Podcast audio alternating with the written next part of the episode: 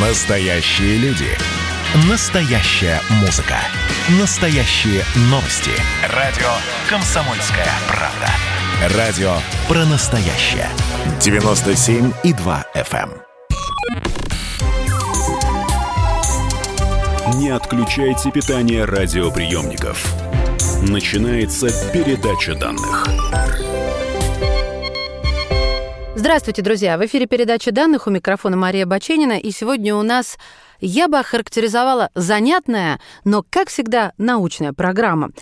В гостях миколог Михаил Вишневский, давний друг Издательского дома «Комсомольская правда» и, в частности, передачи данных. Михаил, здравствуйте, приветствую вас. Добрый день, Мария. Здравствуйте, дорогие радиослушатели. Ну вот для радиослушателей хочу, конечно, а, свою таинственность развеять. Почему занятно? Потому что Михаил а, пишет книгу, и вот-вот ее закончат, и я, конечно же, вцепилась у него, а расскажите нам раньше, чем она увидит свет, потому что тема, тема, а, которая заглавлена, собственно, это книга называется «Грибы и секс». Или «Секс и грибы», Михаил? Ну вот, я думал, что вы поинтригуем, поинтригуем, а вы прямо с первого же абзаца раскрываете. Надо брать быка за рога. Я так всегда ну, поступаю. Скажете. Ну, хорошо, хорошо.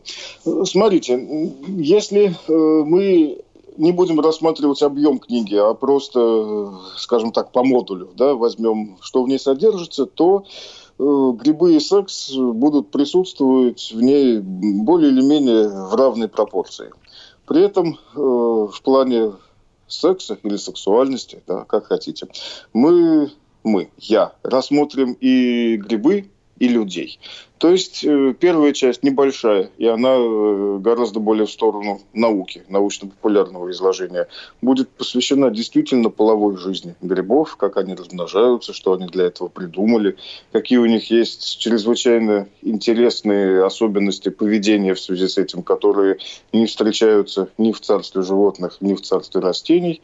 Но эта часть будет небольшая, потому что я прекрасно понимаю, что наш средний российский читатель гораздо с большим интересом обратит свое внимание на вторую часть книги, которая больше реально по объему, где-то 4 пятых, в которой я расскажу о том, как на протяжении всей огромной истории человечества, ну, огромной для нас, да, грибы-то гораздо старше, несравнимо старше, чем люди, на фоне взаимного сосуществования людей и грибов, грибы самыми разнообразными способами влияли на человеческий секс. Э, Занятно. Да, Но... давайте лучше вы. Да, Михаил, вы знаете, я сегодня... Да-да-да, я сегодня, готовясь к интервью, провела эксперимент и задала вопрос своим студентам, как размножаются грибы. Ответ был один – спорами – и все сказали, ну и что тут интересного? В спорах рождается истина. Да? Это правда. Грибы размножаются спорами, да. Это хорошее, правильное утверждение, если мы будем говорить о так называемых высших грибах потому что э, споры – это результат полового процесса, не буду погружаться глубоко, да, полового процесса на клеточном уровне, я не имею в виду сейчас соитие, да, половой акт, которого у грибов как такового, конечно же, не бывает, они не животные. Э, и таким образом размножаются так называемые высшие грибы, это то, к чему мы привыкли, как выглядящие как ножки и шляпки, да, то есть то, что можно различить обычно невооруженным глазом, в отличие от низших грибов, к которым относятся дрожжи, плесени, для которых размножение спорами, то есть э, классическое половое, встречается гораздо реже. Но дело в том, что даже у таких примитивных с нашей точки зрения организмов, как грибы, э, начинают э, возникать такие взаимоотношения между соседними грибницами, разными по знаку, да, условно плюс и минус, как у нас есть два пола, мужской и женский. У большей части грибов все устроено точно так же. Есть грибы, различающиеся по знаку, у них нет половых признаков, как у нас, но у них есть генетические особенности, которые разделяют э, их так, что вполне можно назвать одну особь, э, ну, условно мужской, а другую условно женской. Высшие грибы размножаются таким образом, что два мицелия, в которых две грибницы, содержится одинарный набор хромосом, как в наших человеческих половых клетках. Да, то же самое в сперматозоиде одинарный набор ДНК, и в яйцеклетке женский одинарный набор ДНК. Когда они сливаются после полового акта, возникает первая клетка нового организма, которая называется зигота. Она делится uh-huh. дальше, и вот уже с двунаборным количеством хромосом взрослый организм из нее вырастает. У грибов то же самое. Как то же самое? Подождите, подождите. Кто-то сейчас включился и услышал половой акт, э, зигота и так далее, оплодотворение, и у грибов то же самое. И у него конфликт возникнет. Технически. А, технически. технически. У грибов технически то же самое. То есть э, происходит не красивая человеческая копуляция с предварительным походом в кафе и обрядами ухаживания. конфетного, мы поняли. Однозначно, да. Без предварительных ласк. Э, две нити грибницы с противоположным знаком находят друг друга, и в том месте, где они соприкасаются, сливается по одной клетке каждый из них. Между ними возникает мостик. И вот по этому мостику из одной грибницы, из одной клетки в другую перетекают ядра. Эти ядра и в том, и в другом случае с одинарным набором хромосом. И технически та клетка, которая принимает ядра, ее можно считать женской, а та клетка, которая испускает из себя ядра, передает их, ее можно считать мужской. И все было бы как у самых примитивных грибов или как, допустим, у водорослей, когда ядра одинакового размера, да, и клетки ничем не отличаются. Но у грибов появились такие интересные эволюционные тенденции, э, которые позволяют действительно сказать, что одни грибницы начинают вести себя как мачо, а одни грибницы начинают, а другие начинают вести себя как вамп. И, соответственно, просто чисто статистически между ядрами одного типа и другого возникает внутренняя конкуренция – среди мужских ядер начинают выигрывать те, которые чуть меньше размером, чуть быстрее движутся и умеют перемещаться на более дальние расстояния. А также, естественно, те, которые обладают наиболее привлекательным для женских ядер запахом. И эволюция в этом направлении все дальше и дальше уводит их от э, женского типа грибницы. И наоборот, среди женских ядер начинают выигрывать те, которые крупнее, которые менее подвижны и которые гораздо более ароматны. Потому что именно к таким э, мужские ядра устремляются с большим удовольствием. И Я вас прерву, главное... Михаил, а вот это вот аромат перед самым главным, как они его чувствуют, вот это не до конца понятно. Э, опять-таки все то же самое, как у людей. Как мы чувствуем запахи? Есть некие молекулы вещества, которые мы воспринимаем как запах, да, это на самом деле просто чего-то летающее в воздухе. Угу. И есть определенные рецепторы, которые сидят э, на поверхности поверхности клеток, с которыми избирательно эти вещества связываются. И в мозг идет сигнал, о, пахнет тем-то. И самое главное, э, что еще сильнее сближает э, вот этот начавшийся реальный половой эволюционный процесс у грибов с нами людьми, это то, что конкуренция в женской среде, то есть среди ядер женского типа, гораздо выше, чем в мужском мужской. То есть вот как у нас, кто у нас самый красивый?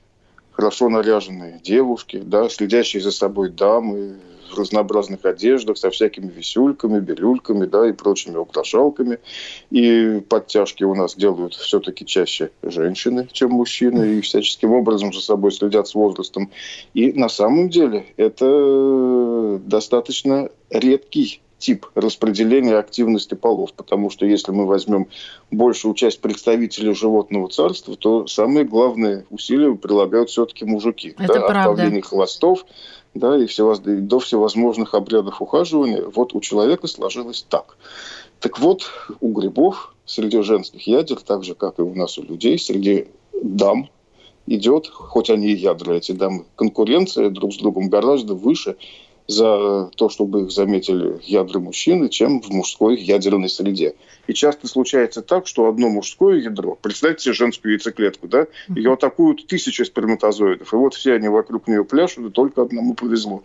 Вот настоящая конкуренция между мужиками, которая называется условно спермовые войны.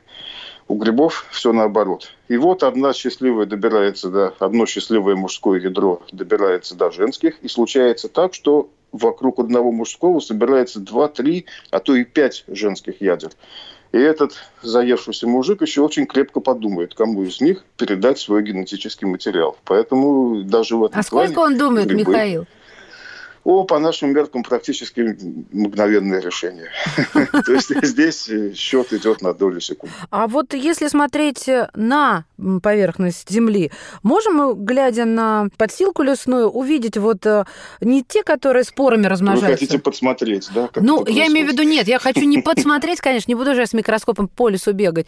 Я хочу увидеть эти грибы, которые размножаются таким способом. Вот что это за представители? Любые. То есть я могу, Если глядя на видите... этого мухомора, сказать, о, это парень? А, вот, а, нет, к сожалению, пока еще нет. Потому что э, тот организм, который появится в итоге из э, зиготы, да, первой клетки диплоидной с двойным набором хромосом, который возникнет на месте слияния, он как раз и произведет грибницу, на которой вырастут грибы. А то, о чем я вам рассказывал, грибницы с, одно, с одним набором хромосом, они не выдают плодовые тела. Они э, из упавших спор развиваются, они маленькие, слабенькие. Их задача обычно только дожить до того момента, когда они найдут себе партнера, сольются с ним, и дальше уже из места слияния вырастет новый полноценный организм грибной. Понятно. Поэтому все, о чем я рассказывал, да, по, по проявлению плодовых тел вы не заметите, к сожалению. Друзья мои, мы прервемся буквально на пару мгновений. У нас а, на связи Михаил Вишневский, миколог. Говорим сегодня о а, грибах, о сексуальной жизни самих грибов и, конечно же, о традициях, а, которые вот а, всю нашу жизнь, я имею в виду жизнь человечества, столько, сколько она существует, полагаю, присутствуют. И поговорим об этом в следующей части, уже отталкиваясь от э, секса среди людей и грибов, конечно же.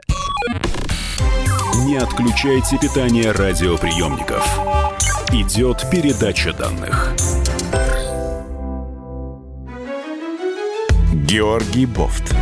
Политолог, журналист, магистр Колумбийского университета, обладатель премии «Золотое перо России» и ведущий радио «Комсомольская правда». Авторскую программу Георгия Георгиевича «Бофт знает». Слушайте каждый четверг в 17.00 по московскому времени. А что такое деньги по сравнению с большой геополитикой? Мы денег тут не считаем.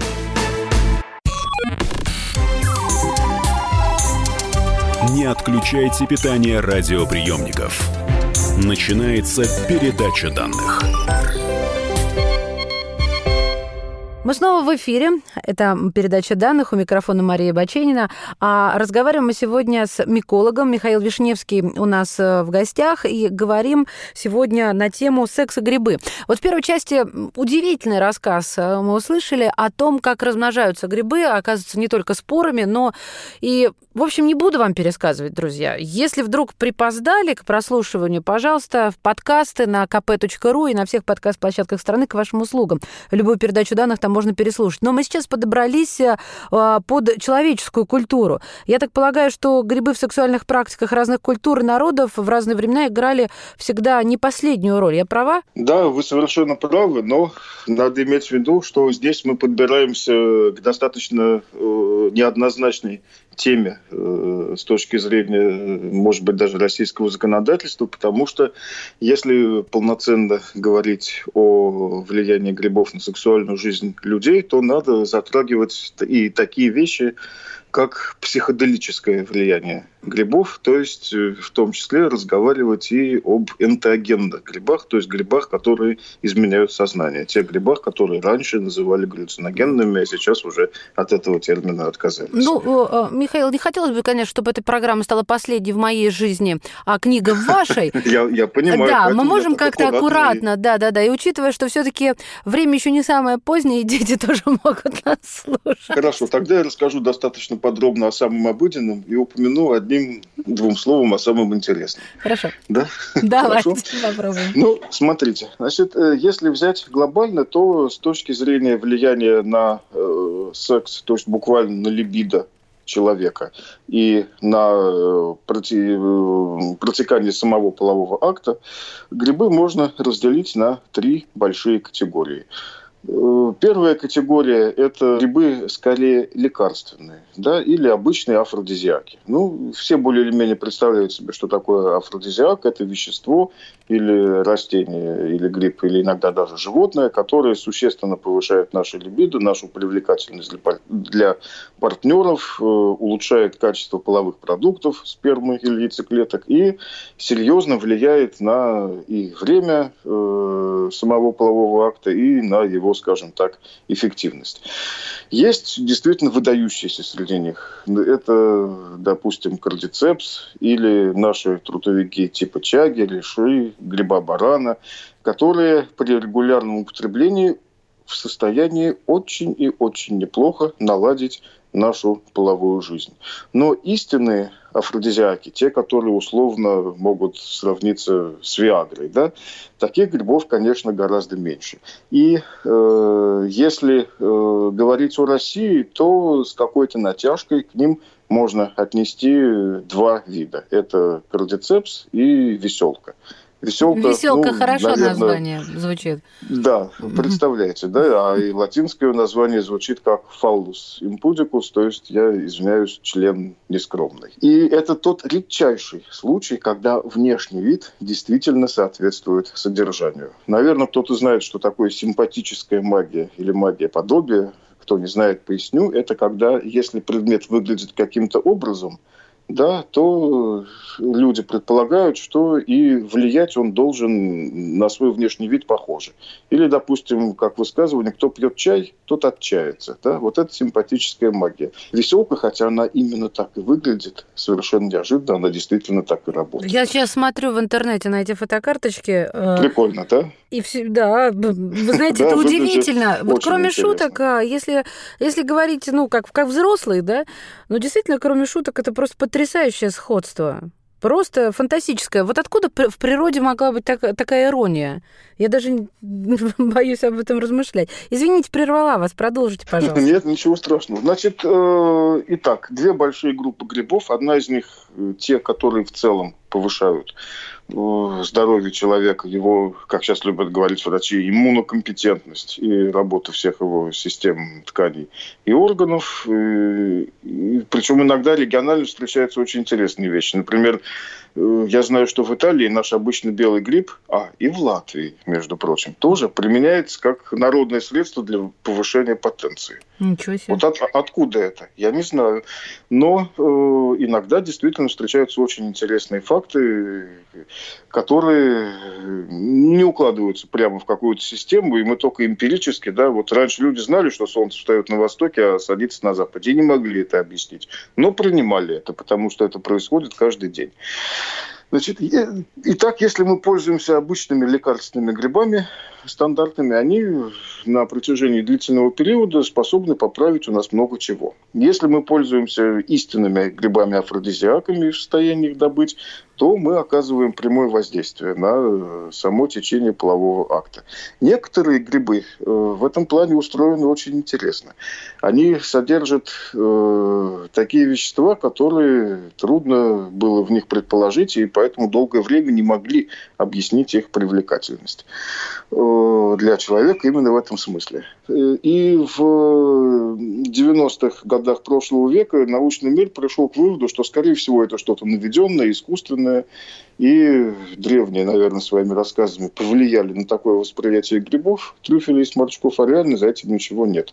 Как вдруг, буквально несколько лет назад и по тем и другим грибам были проведены новые современные исследования на новом оборудовании, которые показали, что, оказывается, э, сморчки содержат высокое количество цинка, а цинк – это колоссальный афродизиак, который отвечает за наше все. Вот просто залезьте в интернет и посмотрите, что он делает. И в плане либидо, особенно мужского, цинк – это ого-го, что такое, какая штука. А в трюфелях, вы не поверите, оказалось, что содержатся э, некоторые каннабиноиды – то есть мы сейчас не будем рассказывать да, про коноплю да, и прочее. мы не будем рассказывать, мы все взрослые понимаем, о чем речь. Так. Которые отвечают буквально да, за возникновение практически мгновенного так счастья. В трюфеле у нас есть. Да, трюфель вот же в ресторанах. Трюфельное масло, трюфельная стружка, да. дорого, да, роскошно. Мария. Все так. То есть они нас И наркотой поэтому подкармливают? Это действительно не просто деликатес, но да, легчайший, легчайший наркотик. Мгм. И у нас есть соответствующие рецепторы, которые воспринимают действующие вещества трюфеля. Вот почему они для нас, и не только для нас, так привлекательны. Но а, вот что любопытно мне. А, как вы считаете, по какой схеме вот съедаешь гриб? Я сейчас про афродизиак говорю.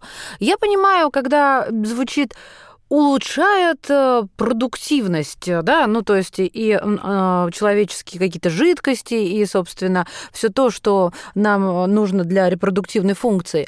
А вот э, что значит мы привлекательнее для партнера? Я что, более симпатичной, что ли, в этот момент стану, съев какую-нибудь Да, вы не поверите. поганку? Только эта оценка этой симпатичности происходит не нашим сознанием, грубо говоря, да, а нашим подсознанием. Если вы употребляете грибы афродизиаки, там, кор- корректоры, энхансеры, то э, через какое-то время ваши, да, вы все правильно говорите, жидкости и половые продукты улучшаются, приходят в норму, а это выражается в том, что э, у вас меняется гормональный статус. У вас начинают синтезироваться правильные гормоны и в большем количестве. И пусть это и не отражается напрямую да, на вашей внешности, у вас не улучшается, может быть, качество волос, вы не толстеете, не худеете не, и не вырастаете, но вот этот особый блеск в глазах, да, может быть, легчайшее изменение походки, ритма дыхания и прочее, прочее, то, чего мы разучились воспринимать сознательно, как многие животные, которые еще в дикой природе находятся и Ну прекрасно да. на это реагируют. Мгм. Вот подсознательное, вот это легчайшее изменение э, поведения и облика за счет изменения гормонального баланса ловится моментально. И вы для партнера становитесь гораздо более привлекательным или привлекательной. А скажите мне вот что еще, хочется сказать. Профессор, а что-нибудь еще не лечит? Ну, делают ли нас там умнее? Я не знаю еще, какую экзотику придумать. А, вот, э, знаете, скажу серьезно, мы сейчас все-таки не про ум, а про секс разговариваем. Ж чего тут стесняться? А, дети, которые получаются после употребления грибов в качестве афродизиаков, они будут такими же, как и остальные? Или эта наука еще не изучила? Есть ли жизнь на Марсе? Нет Или ли жизни да, на Марсе? да, да. Мария, нет, по этому поводу ничего не могу сказать. По крайней мере, ну, в любом случае вы понимаете, что должны быть многолетние исследования, которые распространяются на несколько поколений. И Мгм. я думаю, что таких исследований пока нету. А вообще тогда заключительный вопрос. А где чаще всего, популярнее всего были а, вот грибы в этом качестве, о котором мы сегодня говорим? На территории, а, там, может быть, Древней Руси или Европы? Вот где? Если говорить о грибах э, в качестве афродизиака, то, конечно, в первую очередь это э, Средиземноморский бассейн, то есть север Африки и юг Европы. Пожалуй, вот э, там грибы самого разного толка употреблялись и в первую очередь именно в этом качестве. И я бы сказал, что это центр мирового афродизиатического использования грибов, причем с самых древнейших времен, еще тогда, когда человечество выплеснулось из Африки, будучи гриболюбивым сначала, да, свои традиции распространяло по осваиваемой Евразии. Хорошее слово. Афродизиат... э, Да, афродизиатизм. Ну ладно, это уже... Да, не-не-не, это замечательная шутка. А, Михаил, спасибо вам большое. Как всегда, с вами посидишь, и хочется в лес по грибы, даже если не умеешь и не отличишь, я даже не знаю, там... э, вот видите, и в пример ничего не приведу. Подберезовик, не знаю, как выглядит, э, или лисичку. вы еще не видели, как выглядит надберезовик. Давайте с вами в тундру съездим, где грибы выше деревьев. Вот это классно выглядит. Так, с детьми разберусь, денег заработаю и в тундру. С вами хоть на край света. Итак, друзья мои, Спасибо, благодарим Мария. от всего сердца. Миколога Михаил Вишневский сегодня был в передаче данных. Спасибо. Не отключайте питание радиоприемников. Идет передача данных.